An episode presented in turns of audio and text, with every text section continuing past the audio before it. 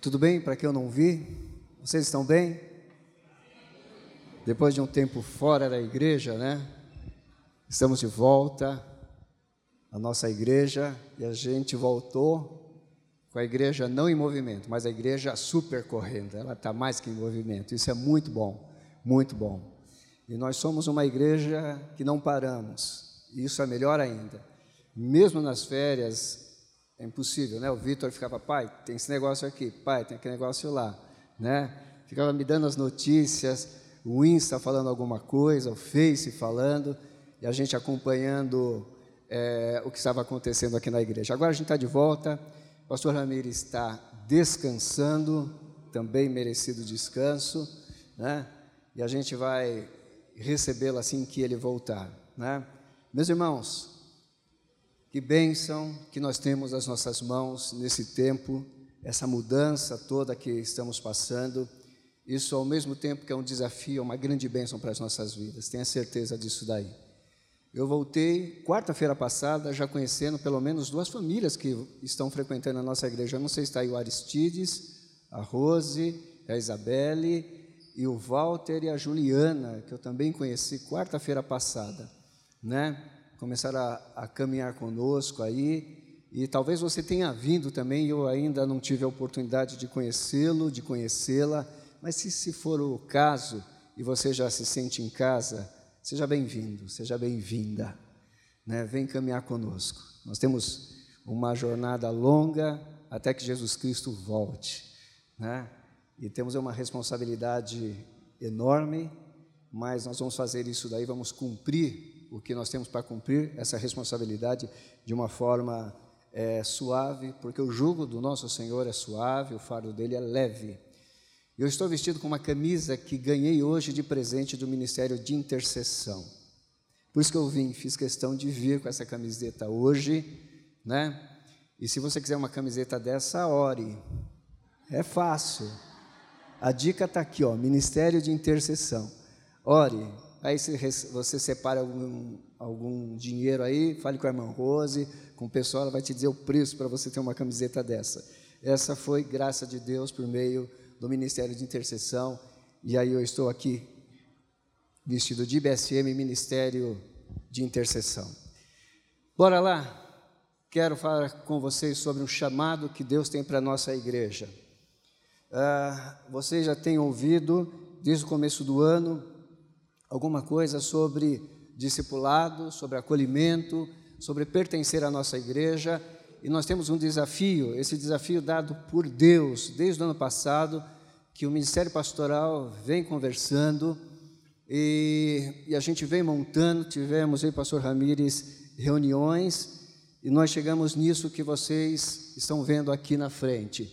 Vamos ler todos juntos? Vocês aí e o pessoal daqui, no 3, 1, 2, 3 construir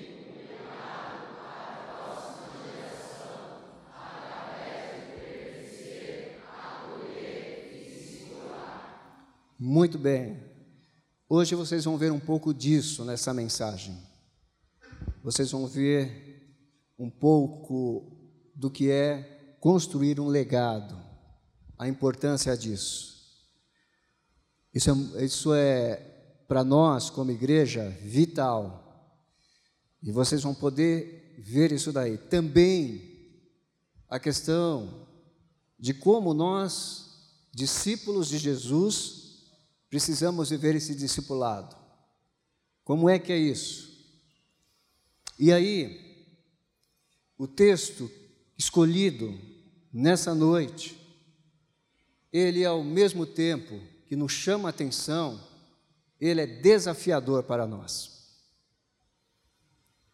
Desafiador. E eu creio que a gente vai compreender isso durante a nossa reflexão. Eu queria convidá-los para abrirem suas Bíblias em Efésios capítulo 4. Efésios capítulo 4. Novo Testamento, Efésios capítulo 4.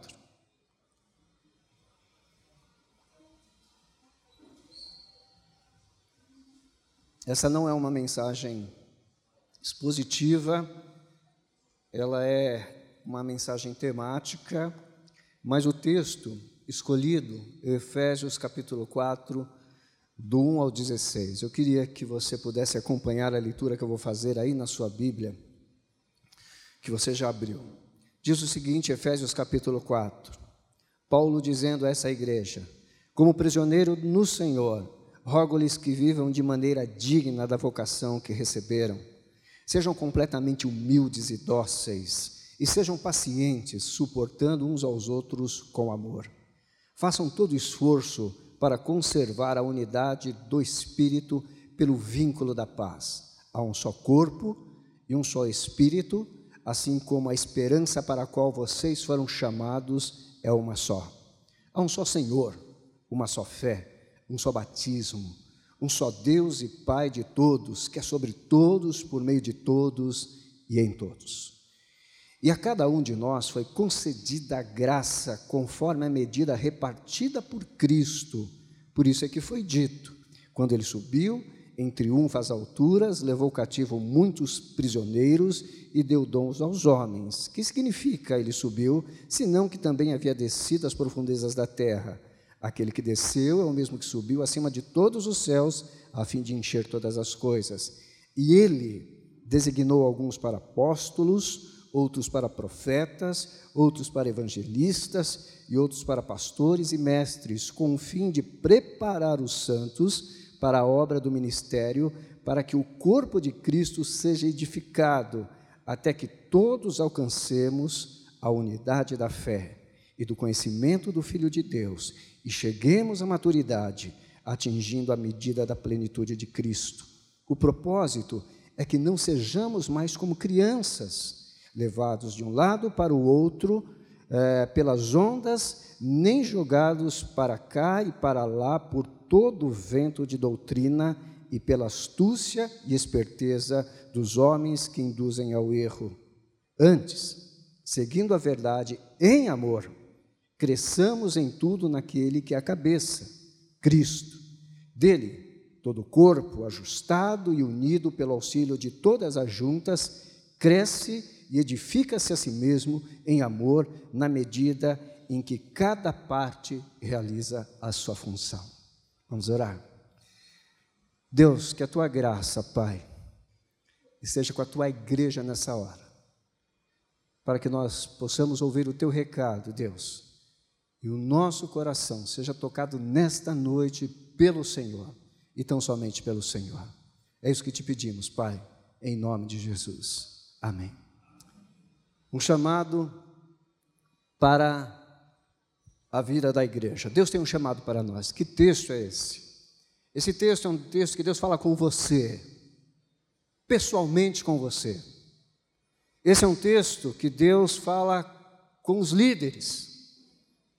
Você que é líder, que está aqui nessa noite, esse é um texto para você. Não importa qual é a posição, nem o lugar, em qual ministério você está alocado, e qual é a atividade que você faça. Esse é um texto para você. Se você exerce na igreja alguma função que não seja a função de liderança, você é um auxiliar, é um secretário, é um ajudante, você é alguém de apoio, esse texto também é para você. Esse texto é para a igreja toda. Esse texto é um chamado de Deus para o tipo de igreja que Ele quer e o tipo de igreja que ele espera que nós sejamos, e olha que ele disse isso aos Efésios, há dois mil anos atrás, e ele continua dizendo à igreja de hoje a mesma coisa. Mas é preciso que nós falemos uma coisa: a igreja mudou. A igreja mudou. Eu estou dizendo agora da nossa igreja. Essa igreja não é a mesma igreja de dez anos atrás. E nem tão pouco a mesma igreja de 47 anos, quando aqui foi inaugurada, quando nesse lugar ela foi organizada como Igreja Batista. Não é. Nós somos uma outra igreja. Jovens estão aqui, adolescentes, e adultos, todos nós mudamos. E não tem como reverter isso daí. Meus irmãos mais maduros, Deixa eu dizer uma coisa para vocês: os nossos jovens mudaram, os nossos adolescentes mudaram, as nossas crianças mudaram. A igreja, então, não é a mesma igreja daquela onde cada um de nós um dia pisou. Onde talvez neste lugar você aceitou Jesus, ou para este lugar você chegou. Não somos a mesma igreja. Ela já se transformou porque o mundo também se transformou. Eu falei de jovens, falei de adolescentes, falei de crianças, mas adultos, nós também mudamos. A história que nós temos, por exemplo, lá do passado, quando alguém vinha pregar aqui, pastor Ramires tinha uma gravata na gaveta, não é isso? Se o camarada aparecesse aqui sem gravata, ele tirava a gravatinha, tal, põe a gravata, né? E nós mudamos. Aí hoje eu estou aqui com essa camisa, ou camiseta polo aqui, porque nós mudamos. E não causa isso nenhum escândalo a ninguém. Mas se causa, nós vamos orar por você. Mas eu digo isso porque nós mudamos. No passado nós tínhamos tantos pastores como o corpo diaconal engravatados à porta, né? E tem aquele versículo atualizado, né? Resistir ao diácono e ele avançará em vós, né? Quem conhece Bíblia conhece o versículo de verdade, né? Mas nós mudamos. Isso significa que nós adultos também passamos por um processo de mudança e hoje nós somos adultos diferente de adultos que nós conhecemos é, quando nós éramos jovens. Porque tudo muda. As crianças hoje têm um pensamento diferente das crianças que nós conhecemos. Elas estão avançadas. E se você vive dentro da igreja, e só da igreja, se o seu mundo é Igreja Batista em São Mateus, casa, casa da mãe, casa da irmã, sei lá, se o seu mundo é esse, emprego, eu te convido a abrir os seus olhos e, por exemplo, Visite uma universidade nos nossos dias. Não precisa assistir aula, não. Entre e observe uma universidade para você ver como o mundo mudou. Digo isso porque visitei nessa semana uma universidade. E a gente olha, diz o mundo mudou. E se a gente não estiver consciente disso como igreja, nós vamos ficando para trás. Qual é o problema disso? O problema é que desde o mais velho até o mais novo que está aqui nessa noite, talvez alguém que esteja nos assistindo, passa por um problema. Todos nós, sem exceção, somos naturalmente conservadores. E aí, quando nós ouvimos sobre mudanças, nós trememos. Porque a gente não gosta muito de sair do status ou da posição em que nós estamos, porque naturalmente nós somos é, pessoas conservadoras. Isso é do ser humano. Mas como é que uma igreja vai à frente? Como uma igreja consegue deixar um legado? Como uma igreja consegue ter sentimento de pertencimento, ter crentes sentados aí nesses, nessas cadeiras lá em cima, como discípulos de Jesus, gente que, que vem à igreja e quer acolher outras pessoas, se nós somos tremendamente conservadores em algumas coisas e a gente não está propenso a mudar. Não tem espaço para isso. Por isso a Bíblia nos chama para um novo momento para uma mudança, inclusive, mais rápida do que nós imaginamos, de um, numa esfera global. O mundo está mudando a cada dia, meus irmãos. Não é o Brasil, não é São Paulo, não é São Mateus. Nós vibramos porque o, o metrô agora vem até aqui a estação São Mateus. mudou a paisagem, mudou a rota. Hoje, debaixo do monotrilho, tem uma pista de ciclismo que dá para você correr. Mudou a rotina das pessoas, as coisas mudam. É impossível nós queremos ficar inertes enquanto o mundo está em movimento. Se nós ficarmos parados, inertes, enquanto o mundo está em movimento, sabe o que acontece? Nós ficamos para trás. O mundo não vai esperar você. O mundo não vai esperar a igreja. Ele vai continuar. E se nós não fizermos uma leitura do que é necessário, nós ficaremos para trás. Quais são os desafios que nós temos? Para nós, pastores dessa igreja, sobre a liderança do pastor Ramires, é preparar essa igreja para que ela seja um farol dentro do mundo tecnológico, aonde as coisas estão acontecendo, mas Jesus precisa brilhar.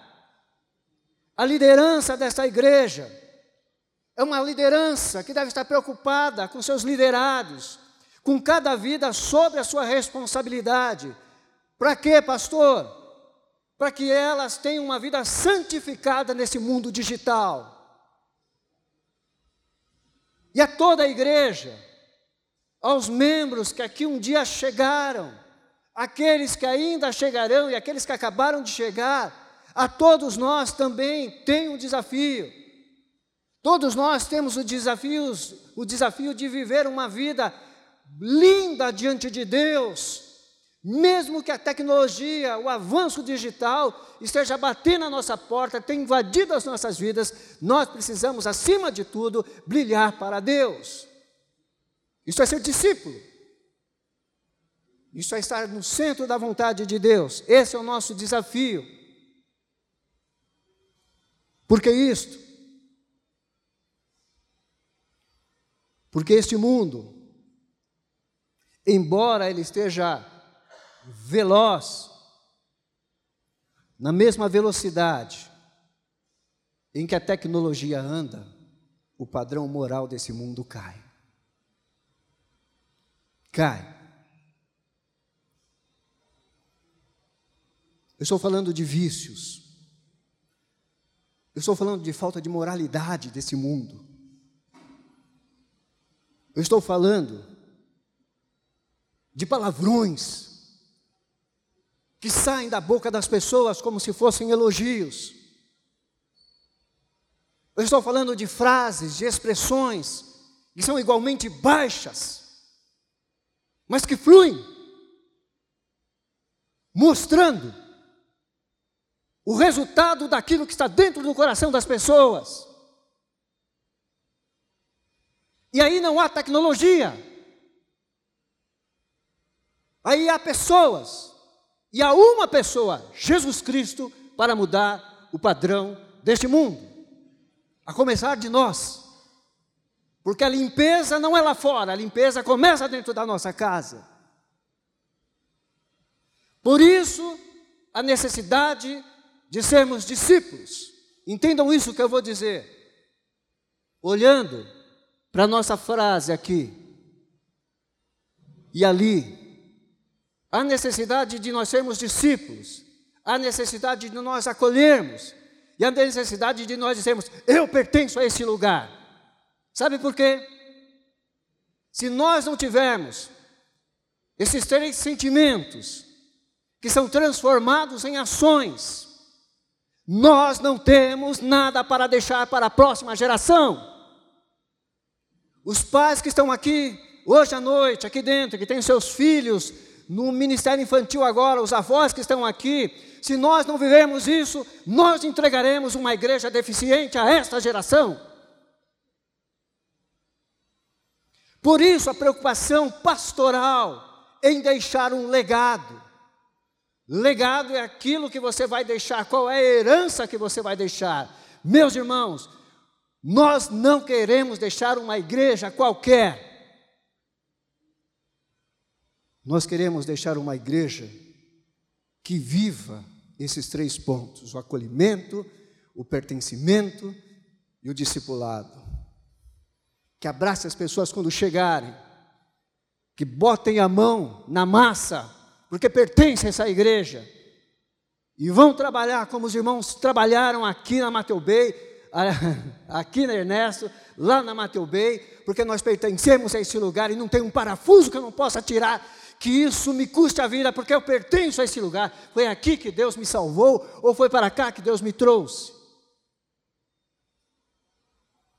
John Piper diz o seguinte: John Piper, pastor batista norte-americano, da igreja chamada Belém, ele disse o seguinte: a questão é crucial nesses dias. E a questão crucial é: você perseverará?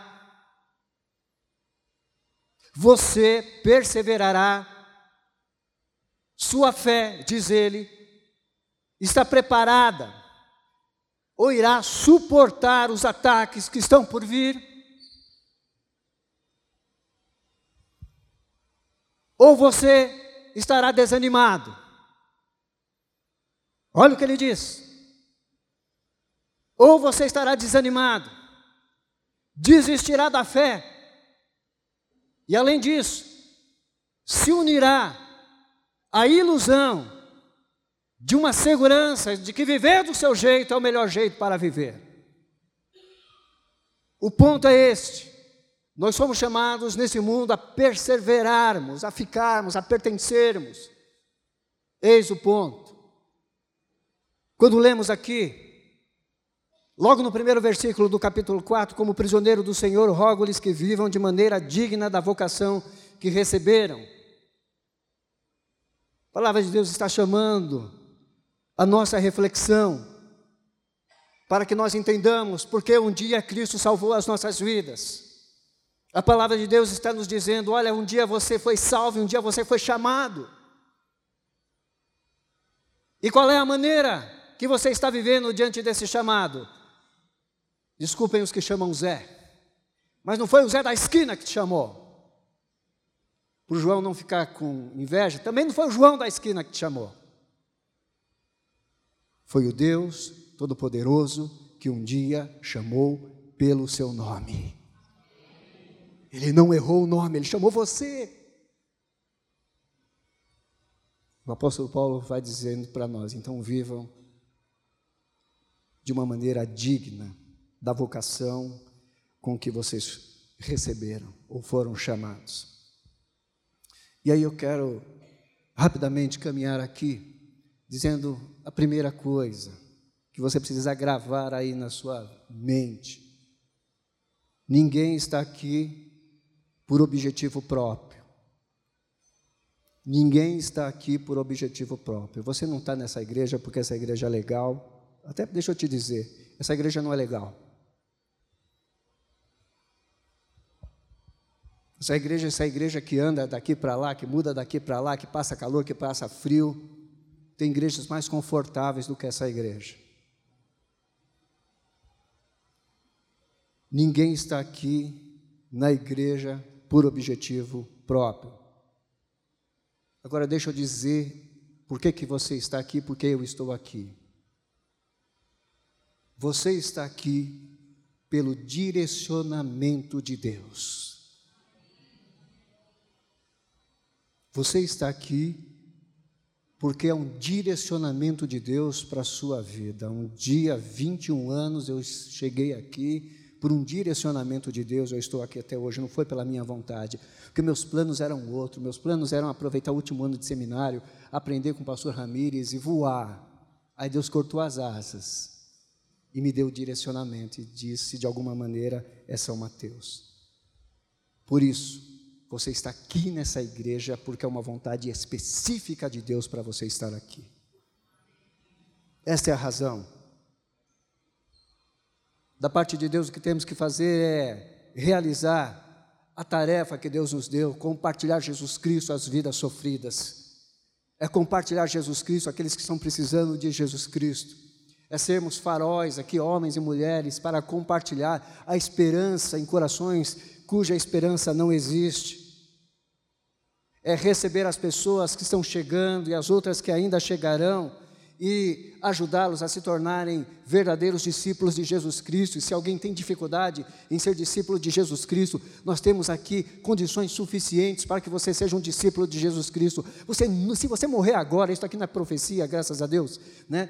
Mas se você morresse agora e chegasse diante de Deus, você não poderia dizer, a Igreja Batista em São Mateus era uma droga, não tinha condições de formar discípulos. Tem sim. Nove horas da manhã, domingo, eu te dou uma escola que pode te ajudar bastante nisso daí. Glória a Deus. Quem ficou calado é que fica dormindo em casa. Brincadeira. Nós temos condição de formarmos discípulos e discípulos e discípulos. Sabe por quê?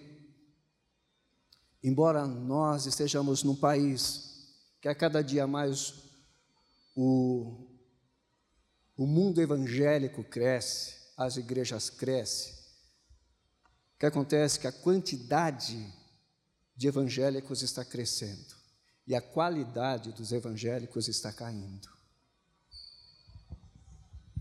E é simples, porque frequentar a igreja não é ser discípulo. Não é ser discípulo.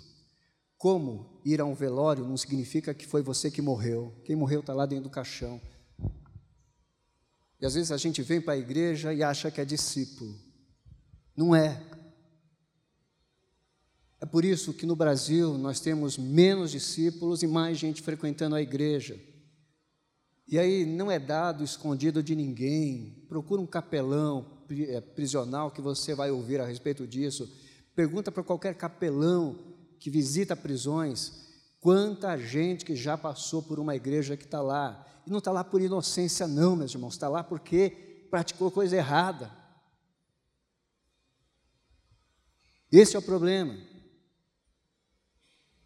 Fora isso, nós temos locais lotados em todo o Brasil de gente frequentando e ouvindo, ouvindo coisa fora da Bíblia. Fora da Bíblia.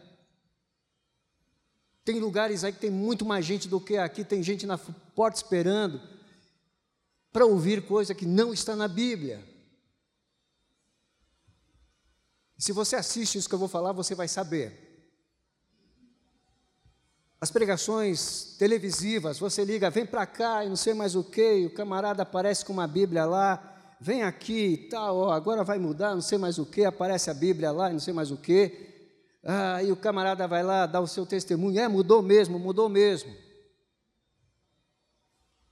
A igreja de hoje, eu não estou dizendo a nossa igreja, mas eu estou dizendo a igreja que não está dentro dos princípios bíblicos. A igreja de hoje promete as melhores coisas para as pessoas, mas inverte a situação, porque a Bíblia nos dá uma direção para nós falarmos a respeito de Deus. Primeiro, nós precisamos anunciar que o homem está perdido e que há uma salvação para esse homem. As pessoas esqueceram isso. As pessoas esqueceram de proclamar a salvação e de dizer para as pessoas que elas estão perdidas. E aí elas vão para a igreja, elas começam a frequentar a igreja, as, come, as, as, coisas começam a darem certos. A pessoa que não tinha dinheiro agora tem, a pessoa que não tinha carro agora tem. O amor voltou, porque foi lá no culto do amor. Sei lá, o desaparecido apareceu. Só que essa pessoa nunca ouviu a respeito de que ela era uma pecadora. Ela só ouviu que Deus dá certo, e Deus dá certo, e Deus dá certo. Deus pode dar certo, mas se eu não souber que eu sou um pecador e que necessito da graça de Deus e receber Jesus como meu Salvador, eu estou vivendo um evangelho paralelo que não é o evangelho de Deus. E não adianta as bênçãos virem para mim, porque eu não sou um discípulo, eu sou um consumidor da fé. Por isso nós precisamos de discípulos e não consumidores da fé. É isso que nós precisamos. Aí Paulo tem chamado a nossa atenção nessa noite, dizendo assim: Ei, você, viva de uma maneira digna do jeito que Deus chamou você, ou para a finalidade que Deus chamou, para a vocação a qual Deus te chamou. Nós precisamos disso. nós vamos ter problemas sérios como discípulos em duas áreas. Nós vamos ter problema dentro da igreja, porque somos discípulos, em duas áreas que o diabo ataca e ataca sem dó. Uma igreja que quer formar discípulos terá muito problema na comunhão.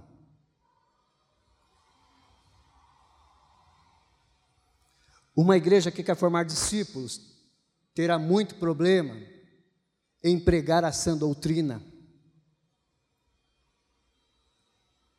Porque muitos não, querer, não, não vão querer ouvir. Muitos gostam de seguir a religião, mas não gostam de seguir o discipulado. Deixa eu exemplificar isso daqui no tempo que tenho. Não é, não é raro recebemos pessoas, nós pastores, em aconselhamento, e a gente ouvir a seguinte expressão: Pastor, não dá para dar a outra face. Não dá para dar outra face. Não dá para andar a segunda milha, pastor. Não dá. Sabe por que não dá? Se a gente é religioso, a gente não consegue dar a outra face, a gente não consegue andar a segunda milha. O discípulo de Jesus obedece a Jesus. Obedece a Jesus. Quando Jesus diz lá, olha, se o teu inimigo tiver sede, dá-lhe de comer, de beber, se tiver fome, dá-lhe de beber, porque você amontoará brasas. Tem um princípio diferenciado de como viver nesse mundo. Isso é para os filhos de Deus. Não queira isso de outra pessoa, mas para os filhos de Deus, isso é um princípio desde o Antigo Testamento. Então, quando Jesus vem no Novo Testamento, ele diz: Olha, se te pedirem para andar uma milha, anda com ele duas. Jesus estava dizendo uma coisa que qualquer judeu compreendia muito bem, porque sobre o domínio de Roma, todo romano poderia exigir de um judeu que pudesse levar a carga dele por uma milha. Então Jesus diz o seguinte: se a lei te permite levar a carga de um romano por uma milha, eu te digo, anda duas. É a diferenciação que nós temos que ter como filhos de Deus. Agora, muitas das vezes o inimigo vai atrapalhar a sua vida dentro da igreja para que você não leve a segunda ande a segunda milha de gente que está aqui dentro. Mas em nome de Jesus, se somos uma comunidade de discípulos, nós obedecemos a Jesus, custe o que custar. Custe o que custar. Por quê? Porque nós obedecemos a sã doutrina, a palavra de Deus. Para que você não saia da sua vocação, além de você ficar firme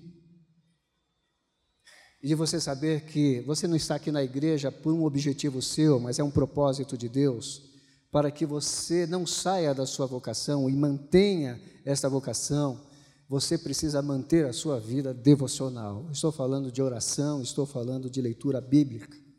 Versículo 15 do texto que nós lemos diz o seguinte: Antes, seguindo a verdade em amor, cresçamos em tudo naquele que é a cabeça Cristo. Há uma ordem de Deus para você crescer. Em Cristo. Crescer em Cristo significa colocar a sua vida diante dele. Talvez nós tenhamos gente aqui que já sabe, não precisa dizer nada para ninguém, que está com a vida estagnada. E a palavra de Deus nessa noite é: a sua vida precisa andar. Sabe por quê? Porque o mundo está andando e o reino de Deus também está andando. E você não pode ficar parado. Precisa se movimentar. Como eu faço isso? Sendo obediente a Deus. Sendo obediente. Sendo fiel a Deus. Fiel nos seus relacionamentos. Fiel nos seus negócios. Fiel nos seus empregos. Você sendo fiel lá na universidade, lá na escola, lá na vizinhança. Porque não se engane, nenhum filho de Deus, nenhuma filha de Deus consegue viver nesse mundo sem oração e Bíblia na sua vida. E isso é particular. Pastor, mas eu tenho ora, é, dificuldade de orar. Eu tenho dificuldade de ler a palavra de Deus. Não é porque você é analfabeto. Mas eu entendo essa dificuldade. Então você nem lê a palavra de Deus e você nem ora direito. E aí não dá para ser discípulo. Não dá para entender o mundo espiritual. Billy Graham, grande pregador, disse o seguinte: dobre os joelhos e ore, até que você e Deus sejam amigos íntimos. Porque não é fácil. Se fosse fácil, você pegaria essa receita, orar, ler a Bíblia, iria para casa e orou, leu a Bíblia. Bom, tantas coisas bonitas iam acontecer. Primeiro que essa instrução que todo discípulo deve ter e fazer é um desafio para você, um desafio para a sua vida. Mas ela é essencial. Sabe por quê? Oração e palavra de Deus sustentará a sua vida. Maridos, eu estou falando com vocês. Não espere isso da esposa. Vá para a Bíblia e para a oração. Esposa, estou falando com você. Faça isso. Não dê desculpas. Vá à oração e vá à Bíblia se você quiser ter sustento espiritual no seu lar, na sua casa. Filhos que estão aqui, a mesma coisa. Façam isso. Porque uma igreja pode ter todos os recursos. Como eu já disse, tem muitas igrejas melhores em estrutura do que a nossa. Mas sem Bíblia e oração, não há crente que fique em pé. Não há discípulo que fique em pé.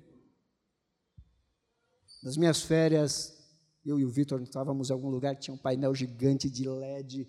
Eu já imaginei aquele painel na nossa igreja, né?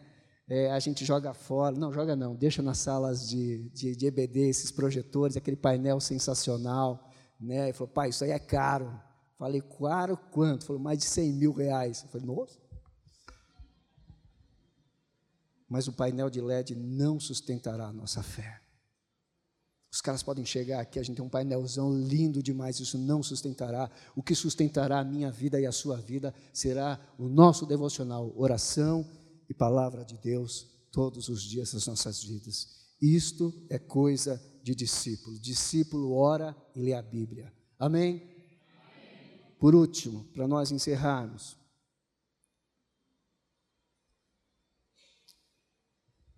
Para você manter o seu chamado, eu quero lembrá-los que neste lugar Deus chamou a cada um de nós individualmente.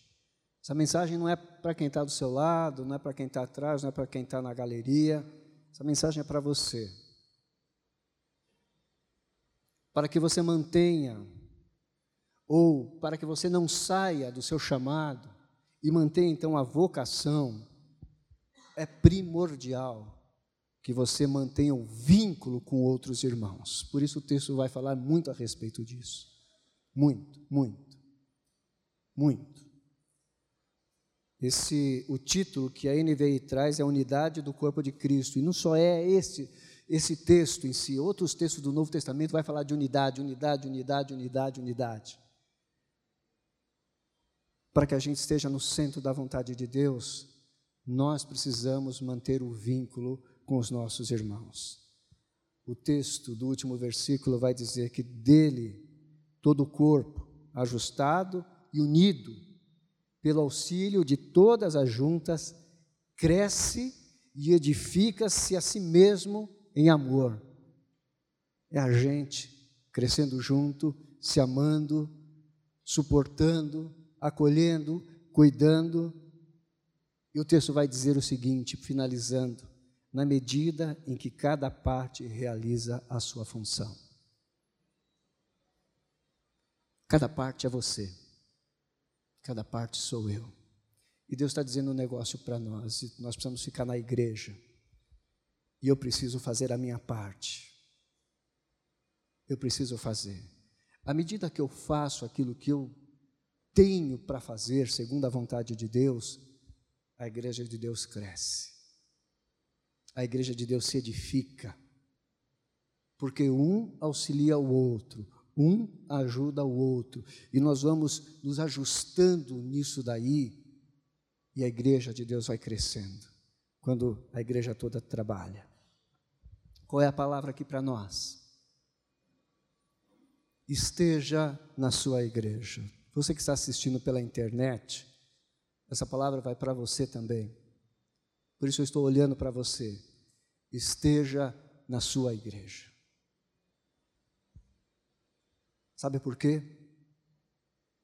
Quando Deus te chamou e começou a trabalhar na sua vida, e veio trabalhando, trabalhando, trabalhando, e chegou esse ano de 2020, Ele está dizendo o seguinte para a nossa igreja: Igreja Batista em São Mateus é o lugar que eu te chamei para servir. E ponto final. Como assim, pastor? É isso mesmo. Porque nós juntos devemos trabalhar. Não importa hoje se somos uma igreja a maior da região, em termos de igreja batista, não importa se somos uma igreja do tamanho médio, não importa, mas deixa eu falar uma coisa aqui para vocês nessa noite, ouçam bem isso que eu vou falar. Se você receber um convite para sair dessa igreja, para ir para outra igreja, escutem bem. Se você receber um convite desse nível, vai para o joelho, vai para a oração. Se alguém chegar para você e dizer, ah, você está numa igreja grande lá e você não está fazendo nada, mentira. Porque nós temos muito trabalho para fazer aqui.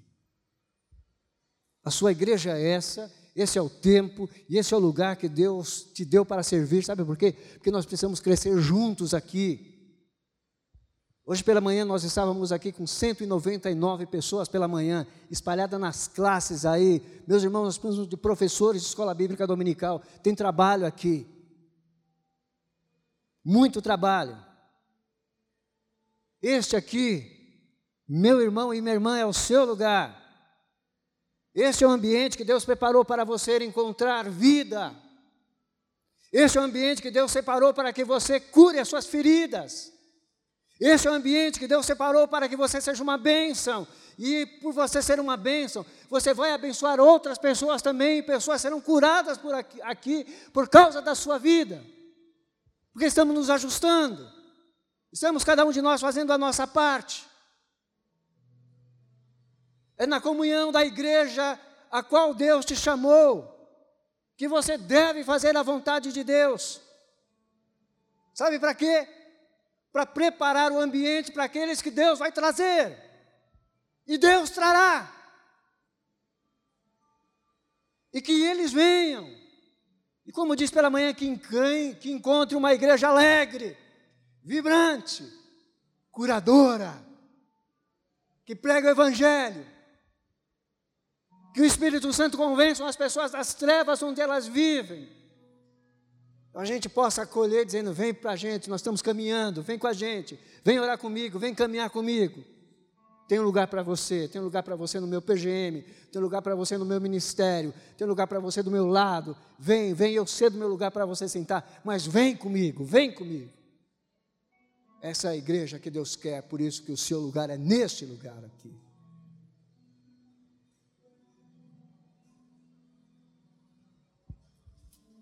Na medida em que você se entregue, vai experimentando de Deus, nos cultos à noite, de domingo como este, na escola bíblica dominical, nos cultos de quarta-feira, na programação do seu ministério, à medida que você vai frequentando, você verá pessoas sendo curadas, tratadas, e aí você vai sair dessa igreja, vai lá para fora, e você vai começar a falar coisas que você não falava antes, sobre o reino de Deus. As pessoas vão olhar para você, as pessoas vão pedir que você ore, e elas vão fazer uma pergunta para você: da onde vem isso em você? E você poderá dizer: vem comigo um dia lá na minha igreja. E você vai trazer ela para uma comunidade de discípulos, aonde o objetivo da gente é viver conforme Deus quer que nós vivamos. É desse jeito. Todos nós, adolescentes, jovens, adultos, terceira idade, Deus tem um plano nessa igreja que inclui todos nós. Tem um plano que inclui você. Agora, nós estarmos juntos nos cultos, na escola bíblica, é imprescindível, é necessário, é essencial. Deus quer que nós estejamos juntos. Saiba de uma coisa: a doutrina e os princípios bíblicos nessa igreja nunca foram e nunca serão negociados. Nunca. Nunca. Pastores aqui nunca ficarão ricos por causa da igreja. E o nosso prazer é servir a Deus a menos que ganhe uma herança, a menos que venha de outra fonte, não da igreja. Saibam de uma coisa, os pastores dessa igreja, eles dão mais do que a vida por essa igreja. E ninguém fica sabendo, e não precisa ficar sabendo. Eu digo isso, é pelo amor que nós temos ao reino de Deus, e o que a gente quer como pastores é fazer com que essa igreja seja uma comunidade de discípulos, acolhedora e de gente que diga: Eu pertenço a esse lugar. Eu pertenço. Por isso, nunca negociaremos as doutrinas e nunca negociaremos os princípios bíblicos. Isso não tem conversa com a gente. Porque o que nós queremos deixar como legado para as outras gerações é uma igreja alicerçada na palavra de Deus. Agora, uma coisa: cada geração tem a sua cara. Essa geração tem a sua cara. A geração que virá vai ter outra cara. E essa igreja vai mudar de cara, mas nunca mudará os princípios bíblicos e nunca mudará a doutrina bíblica. Nunca. Haddon Charles Spurgeon, pastor batista, lá por volta de 1700, 1800, só para você terem uma ideia de quanto tempo faz. Nós estamos em 2020.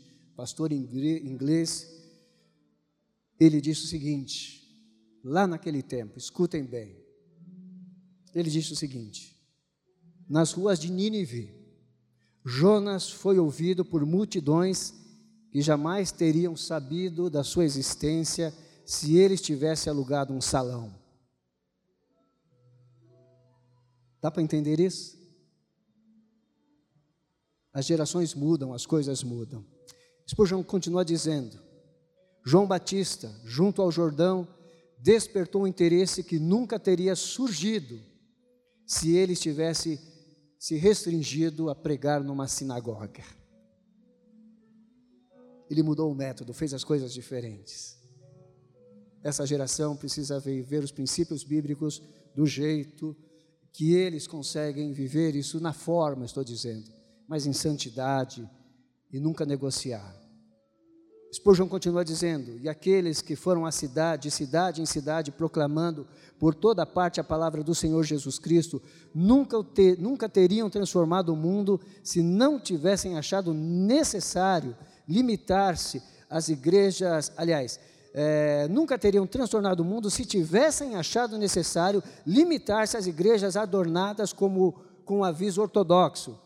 Deixa eu explicar essa frase, que às vezes é difícil na linguagem de hoje. Ele está dizendo o seguinte: que os missionários, os irmãos, Paulo, Pedro e todos os apóstolos, irmãos lá do primeiro século, quando saíram pregando em todos os lugares, proclamando o nome de Jesus, o mundo não teria sido alcançado se eles fossem super tradicionais e tivessem colocado lá na porta das suas casas, onde se reunia a igreja. O Evangelho da graça de Deus será pregado aqui no próximo domingo à noite, se Deus quiser. Spurgeon disse isso. Por isso, Deus tem chamado para vivermos a nossa geração e sermos uma bênção nessa geração a sermos uma igreja alegre, mas bíblica, a sermos uma igreja aonde cada um de nós diz: Eu pertenço à Igreja Batista em São Mateus. Onde cada um possa dizer: Lá nós acolhemos pessoas, E nós não gostamos de ambientes limitados como este daqui. Nós gostamos de ambientes onde Deus pode mandar mais feridos, mais necessitados para que nós possamos acolher. Nós precisamos ser uma igreja de espaço e dizer para Deus: agora manda, Senhor, manda, pode vir, pode vir, porque nós vamos acolher. Está dando para entender o recado de Deus? Sim? Meus irmãos, a igreja que Deus escolheu para fazer isso é a nossa igreja. E a vida que Deus escolheu para que pudesse viver esse momento é a sua vida. É a sua vida. Por isso, nessa noite, a nossa oração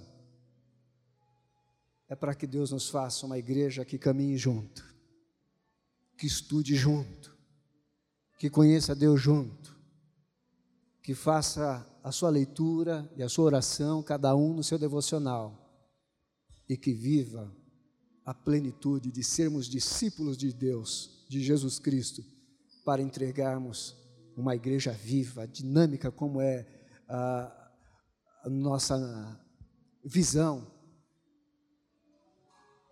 para entregarmos isso para a próxima geração.